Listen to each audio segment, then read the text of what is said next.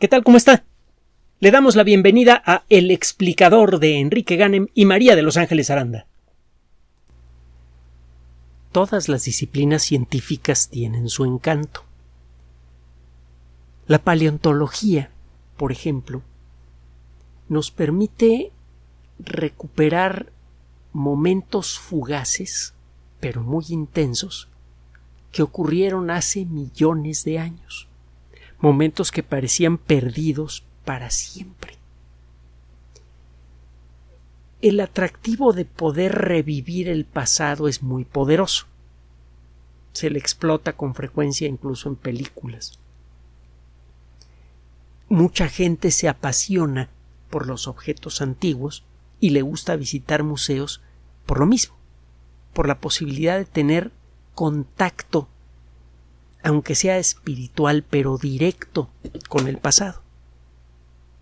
A final de cuentas, nosotros somos consecuencia de eventos del pasado. Al ponernos en contacto con ese pasado en forma, aunque sea fugaz, pero clara y objetiva, estamos accediendo a uno de los elementos que nos convirtió en lo que somos. Y es curioso, pero cuando nos contemplamos a nosotros mismos de una u otra forma, salimos mejorados de la experiencia. Nosotros maduramos en, forma individual cuando empezamos a explorar, a vernos a nosotros mismos, a ver nuestras acciones y nuestras motivaciones. Y cuando descubrimos en ellas aquello que vale la pena conservar y aquello que conviene dejar atrás es cuando nos convertimos en adultos, cuando regresamos de alguna manera nuestra mirada para contemplar lo que somos y de allí imaginar lo que podemos ser. Al explorar nuestro pasado también encontramos muchas de las de los elementos objetivos que sirven para corregir el presente. Al estudiar la historia evolutiva de muchos organismos diferentes hemos descubierto a veces las causas de algunas enfermedades infecciosas. Por ejemplo, podemos descubrir en, los genes que permitieron el desarrollo de la multicelularidad hace más de 540 millones de años, podemos distinguir en ellos alteraciones que son responsables por muchas de las variedades de cáncer. Es una forma de contemplar a esta, condición. El cáncer es consecuencia de una alteración en el comportamiento de los genes que permiten la existencia de seres multicelulares. Este, este descubrimiento ha ayudado a orientar la investigación moderna sobre el cáncer. Y recuerde que, aunque un diagnóstico de cáncer sigue siendo algo muy grave, en las últimas décadas de manera sistemática se le ha ido comiendo terreno a todas las manifestaciones de esta condición. El índice de supervivencia a largo plazo de personas con cáncer de distintos tipos sigue creciendo de manera sostenida y esto va a empezar a acelerar según se desarrolle más la eh, terapias basadas en CRISPR-Cas y en otras técnicas de edición genética avanzada, etc. Es un tema de, de otra cápsula. El caso es que cada vez que contemplamos nuestro pasado, sea individual o colectivo, con los ojos del, conocimiento, con, el entendimiento, descubrimos elementos interesantes que tienen valor práctico por una parte y por otro este ejercicio de estudiar el pasado con las mejores herramientas intelectuales del presente nos permite regresar momentáneamente, casi como en una máquina del tiempo, a un momento específico del pasado profundo de la Tierra para poder contemplar un evento pequeño o grande. Es como viajar en el tiempo, de una manera muy directa. Eso es lo que tienen de, bonito los fósiles. Cuando usted los toma en sus manos y busca ahora con el Internet toda la información disponible sobre ese tipo de fósiles, llega un momento en el que en su cabeza se arman los suficientes elementos para entrar al túnel del tiempo y regresar a un momento del pasado. No es un accidente que eh, estemos siempre con la antena parada para escuchar noticias sobre paleontología. Recientemente, hace un par de días, fue publicado un trabajo en la revista PLOS ONE, de la que hemos hablado en muchas ocasiones. PLOS es el acrónimo de Public Library of Science, Biblioteca Pública de Ciencia, una organización que se dedica a publicar artículos científicos de muy alto nivel relacionados con la biología en forma completamente gratuita. Arrancó con una revista, la, número uno, Plus One, es la, la, cabeza de todo este esfuerzo, y de entonces para acá han aparecido un montón de otras revistas que, por cierto, tengo aquí marcadas para consultar continuamente en la cabecera de, nuestro navegador de Internet. Está Plus Biology, Plus Biological Computation, etc. Ya, es una nube de revistas que publican artículos científicos sabrosísimos, todos ellos. Bueno, el pasado 6 de abril apareció un artículo firmado por Carlos Herrera Castillo de la Universidad Autónoma de Madrid. Y, él, es el director del proyecto y en este proyecto participan varias personas. Lo que encontraron estos investigadores fue una pequeña cadena de huellas de dinosaurio. Esto no tiene nada de, de espectacular por sí mismo. Las huellas de dinosaurio son muy comunes y saben dónde buscarlas. Y hay lugares donde encuentra usted rastros de dinosaurio que se interrumpen pero luego vuelven a aparecer kilómetros adelante y usted con estos rastros puede seguir la huella de grandes migraciones que involucraron centenares o incluso miles de kilómetros. Debe ser algo verdaderamente imponente ver a estas montañas de carne, cada una de ellas más pesada que una familia de elefantes, caminar por el, terreno de aquella época y, el, ver una, una migración de, de estos animales debe haber sido uno de los espectáculos más grandes en la historia de la vida. Parece que estas migraciones participaban centenares de animales que pertenecían al grupo de los de los grandes dinosaurios de cuello y de cola larga, los saurópodos. Otro día platicamos de las migraciones de saurópodos. En esta ocasión se trata de seis huellas nada más, que pertenecen a un animal todavía no identificado, pero que claramente pertenecía al grupo de los terópodos. Los terópodos son los grandes dinosaurios carnívoros. Hay eh, esqueletos de terópodos que son del tamaño de una gallina, hay otros que son del tamaño de un perro, hay otros que son del tamaño de un autobús escolar. Y hay otros que podrían sentarse en un autobús escolar y aplastarlo. Se trata de seis huellas de un dinosaurio terópodo que fueron impresas en el lodo hace 129 millones de años, en una localidad en España que se llama Las Ollas. En este lugar, en aquella época, había una charca más o menos profunda. había en el fondo de la charca una masa gelatinosa hecha de bacterias lo que colectivamente se, eh, coloquialmente perdón, se le llama lama, y en esta charca nadaban centenares de peces, cuyos fósiles todavía se pueden encontrar en la misma roca en la que aparecieron estas huellas.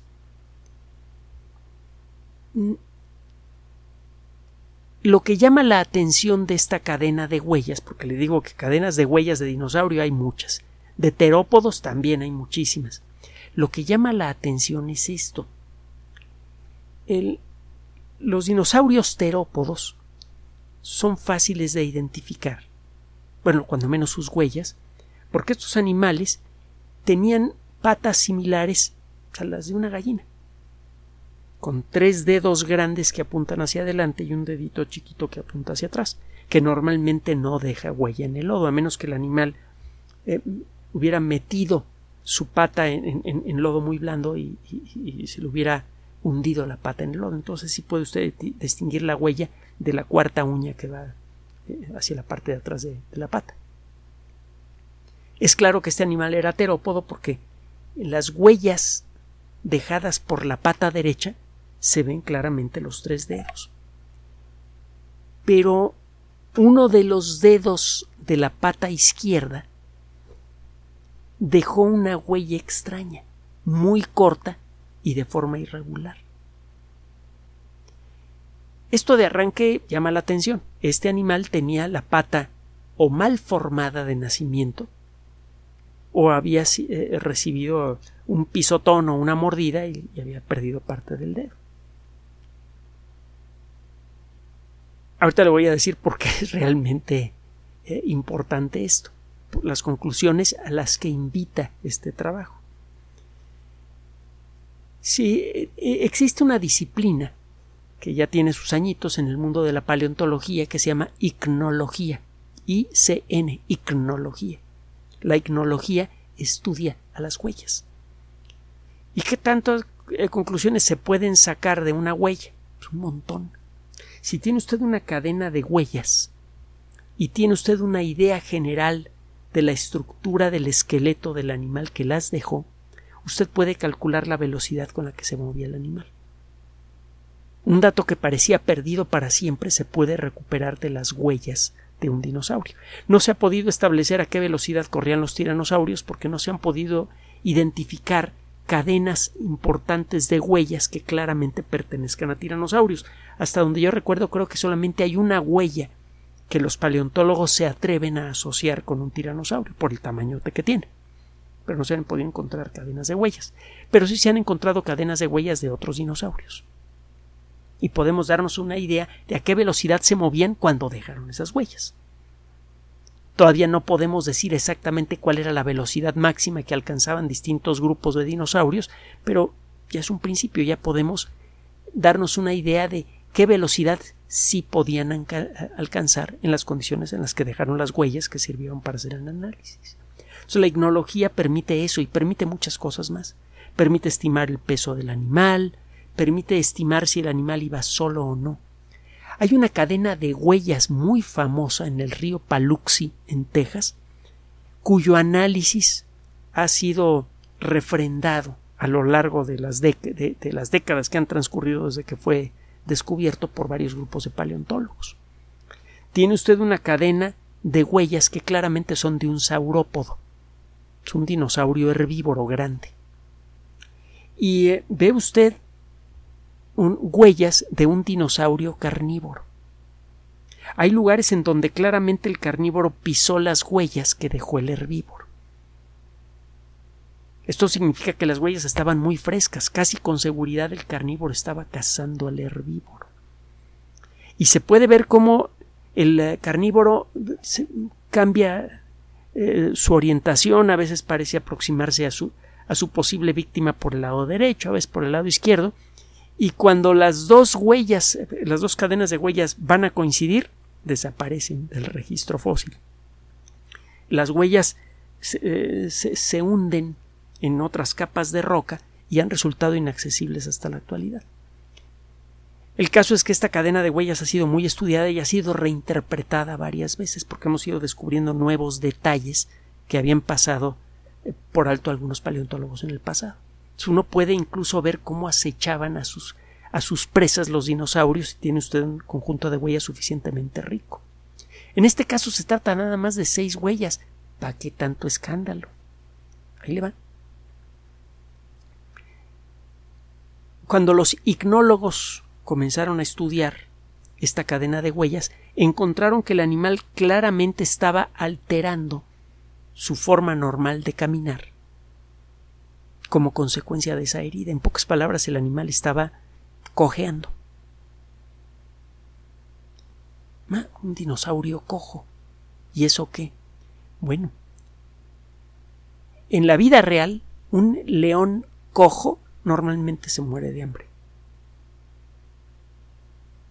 Una de las peores cosas que le puede pasar a un león grande, adulto, es recibir un pisotón o un golpe en una de sus patas se lo puede hacer un ñu. El animal pierde su capacidad para cazar. Y esto tarde o temprano acaba matándolo. A menos que el animal herido viva en una colectividad que le dé algún tipo de soporte. No todos los carnívoros heridos mueren cuando tienen un daño que les impide cazar. En algunas especies el animal herido recibe atención de sus congéneres. No sabemos si ese es el caso de los dinosaurios o no. Pero el encontrar la huella, eh, el rastro, un pequeño rastro de un animal grande, de un dinosaurio grande, eh, carnívoro, que claramente estaba cojo, llama la atención. Si más adelante los investigadores que hicieron este descubrimiento logran encontrar otros, otras huellas pertenecientes al mismo organismo, podrían empezar a reconstruir con más detalle este pequeño momento del pasado.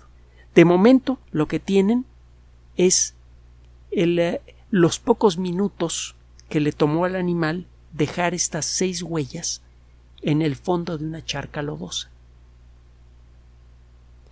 Si eh, los trabajos que sigan en, esta, en este yacimiento de las ollas revela de alguna manera que este animal no estaba cazando solo, por ejemplo. Hay motivos para creer que muchos dinosaurios carnívoros cazaban en manada. Si este animal formaba parte de una manada, y si es posible establecer cuánto tiempo tenía herido el animal, esto quizá podría ser posible si resulta que este animal formaba parte de una manada y llevaba ya mucho tiempo lastimado, entonces es muy probable que su supervivencia se deba a un comportamiento que consideraríamos completamente atípico en los dinosaurios.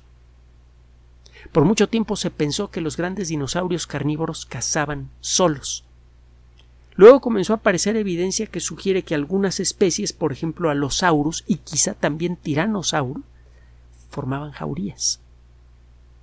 Y si resulta que además de eso aparece evidencia que sugiere que cuidaban de sus eh, compañeros heridos, eso significa que el nivel de inteligencia de estos dinosaurios carnívoros sería comparable al de los lobos. Las reflexiones sobre eh, la historia evolutiva de los dinosaurios, la historia evolutiva de la inteligencia, etcétera, que podrían salir de un descubrimiento así, son muchas y muy interesantes. De momento no podemos sacar esas conclusiones. Todo lo que podemos decir es que un, que un dinosaurio carnívoro cojo dejó esas huellas en, ese, en esa pequeña charca. Pero esa zona fosilífera sigue generando descubrimientos si más adelante se encuentran más huellas del mismo animal, podríamos llegar a establecer hechos del pasado sobre el comportamiento de los grandes dinosaurios carnívoros que sorprenderían incluso a los paleontólogos más mm, atrevidos. Pero bueno, esto es especulación. Lo que es encantador de este tipo de trabajos cuando menos para las personas que no son especialistas en paleontología, es que si usted sabe leer la historia que está grabada en las rocas, con la ayuda de la ciencia y de la imaginación, usted puede reconstruir en su mente un pequeño momento fugaz que parecía perdido para siempre en las profundidades del tiempo. Gracias por su atención. Además de nuestro sitio electrónico www.alexplicador.net, por sugerencia suya tenemos abierto un espacio en Patreon, el explicador Enrique Ganem, y en PayPal, el explicador patrocinio por los que gracias a su apoyo sostenemos este espacio. Puede usted descargar gratuitamente estos audios en formato MP3 en Spotify y en iTunes como El Explicador sitio oficial y en SoundCloud como El Explicador y con formato de video en YouTube en El Explicador sitio oficial. Recuerde nuestras redes sociales de siempre, Twitter Enrique-Ganem y en Facebook Enrique Ganem sitio oficial, El Explicador y los grupos que usted ya conoce. Finalmente, el explicador siempre somos María de Los Ángeles Aranda y Enrique Ganem. Gracias.